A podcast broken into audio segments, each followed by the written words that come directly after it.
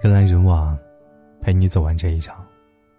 这里是不二大叔，我是沐风。今天给您分享的文章是：因为五毛钱，我把同事拉黑了。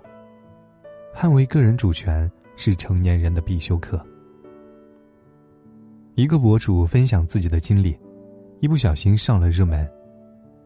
临近年底，博主帮同事抢火车票，上海到贵州。高铁票七百三十四块五，同事转给他七百三十四，他问：“那五毛呢？”再说你转给我这些，我再提到卡里还要手续费呢。同事说：“你还差这一块几毛钱啊？”博主听了很不爽：“是的，我不差，票你自己抢吧。”说着，把抢到的票给退了。看到这个结局，网友纷纷给博主点赞，直呼太让人舒适。很多人在底下评论：“终于有人懂我了。我每次帮人带东西，人家少给我一毛钱，我都心里难受。我可以请几百块钱的饭，但不能接受少我一毛钱。”也有网友讲述自己类似的经历。网友年底去日本玩，都发了朋友圈说不代购，结果一些平时不联系的还是找来。网友碍于面子，答应帮他们带。没想到买完报价格，他们竟然大呼小叫。比代购还贵。然后转账过来自动抹了零，反正你去得起日本，不差这两个钱。网友一听，马上去服务台退了货，拜拜了您。我差不差钱是我的事，跟你有什么关系啊？难道因为我不差钱，就活该倒贴给您服务吗？前几天我在一家小超市买了几样东西，我这人估算能力不错，还没出超市门口就感觉数据不对，于是果断找回去。一核算，果然多收了二十几块钱。收银台站着的是个小姑娘，可能参加工作没有多久，不小心算错了，也在情理当中。我把账单拿给她看，她看了一会儿，哦，多收了你二十几块钱，我退给你。然后她打开抽屉，拿了二十块钱给我，就没了。见我呆呆的站在那里，她还满脸惊讶：“钱都退给你了，干嘛还不走啊？”周围等着结账的人不少，我又是个脸皮薄的人，瞬间觉得自己像个乞丐。不就几块钱吗？要不算了吧？我这样想着，几乎要走。幸好这个时候，我想起之前听过的一段话，忽然改变了主意。我告诉小姑娘：“首先，你算错了账，应该跟我道歉；其次，你应该庆幸我没有要额外的赔偿，只需要把少的那部分给我就好。最后，你是做生意的。”未经顾客允许，没有权利少给任何零头，不要说几块钱，几毛钱也不行。说完这几句话，我终于舒了口气，至少今晚不会懊悔的睡不着觉。曾经我也是个好好先生，在白天说着好好好，又在晚上懊悔的睡不着觉。直到后来，我听到过这段话：一个人就像一个国家，过分软弱的姿态将使一个人丧失主权。这是比贫穷、比体弱更可怕的事。捍卫个人主权是每个成年人的必修课。我可以请几百块钱的饭，但不能接受少我一毛钱。对不起，这不是斤斤计较，而是我的外交原则。我可以做一个慈善家，捐献几百块给需要的人；我也可以做一个交际家，花几百块请朋友吃饭、唱歌。只要我乐意。我可以在我的主权范围内做任何我想做的事，支配任何我可以支配的金钱。但如果这时候有人跑过来厚脸皮跟我说：“反正你不差钱，不如白送给我几块。”那可不是轻飘飘的道德绑架，而是赤裸裸的蔑视。他不相信我有捍卫个人主权的能力，他以为我非常适合被欺凌。对这样的人，我只能说：有多远滚多远。当狗狗都知道维护自己领地的时候，作为一个有独立主权的人，你永远不要觉得小题大做。我有一个朋友，临近过年，却告诉我无家可归，因为他哥结婚，他爸妈把老家的房子卖了，给哥哥买了一套新房子，搬过去一起住，却没有他的一间卧室。我说：“你也工作好几年了，攒钱在周边买套小房子也好啊。”他却告诉我一直在攒钱，根本攒不住。比如，前一阵儿他拿了几万块钱的年终奖，爸妈一个电话打过来，你哥看中了一辆奥迪，首付不够。他的年终奖就插上翅膀走了。我听了很生气，你连自己的房子都没有，干嘛要凑钱给你哥买奥迪啊？他觉得合情合理，那是我哥呀，他结婚需要买车，我怎能不帮忙？我叹了口气。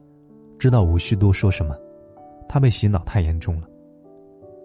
很多人不能理解，为什么有的女孩子明明很委屈，却会为了哥哥弟弟连说不的勇气都没有。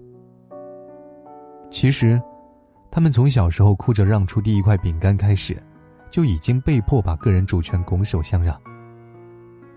意识不到这一点，他终究只能沦为别人的附属。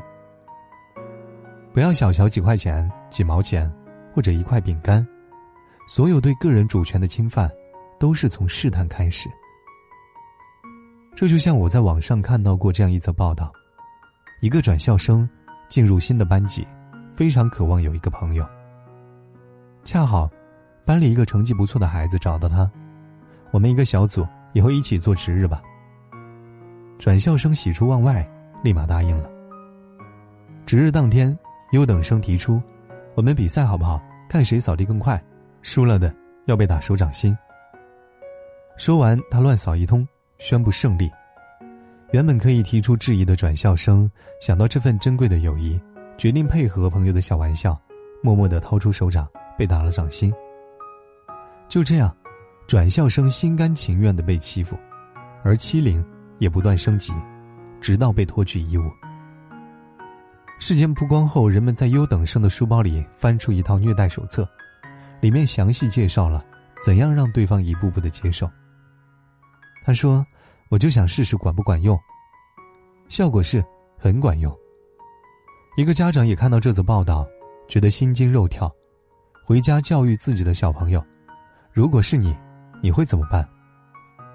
小朋友说：“我会在他要求我脱衣服的时候大声说不。”家长说：“错了，你应该在第一次要被打掌心的时候，就大声说不。记住，不要因为不好意思，就去忍受任何让你觉得不舒服的人。反正那些好意思让你不舒服的人，本身就不是什么好人。”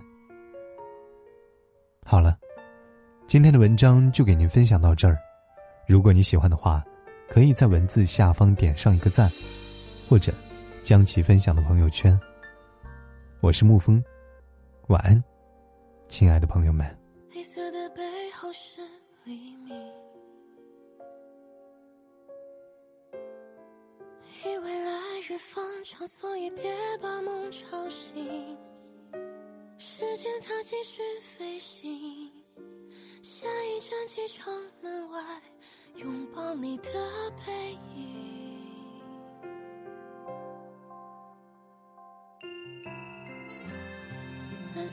最后是纯净低下头俯瞰陆地上想念的眼睛生命中有些事情从没有原因说明一刹那的寂静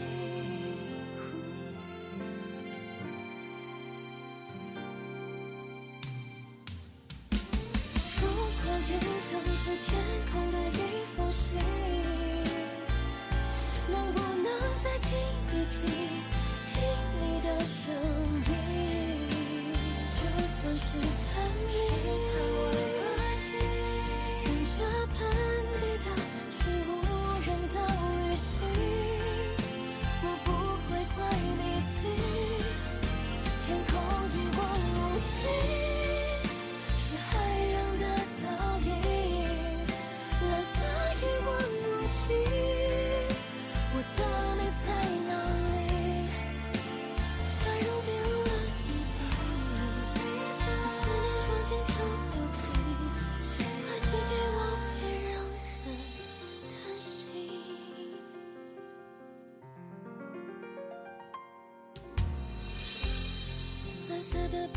是纯净雨淡风轻低下头俯瞰陆地上想念的眼睛。生命中有些事情从没有原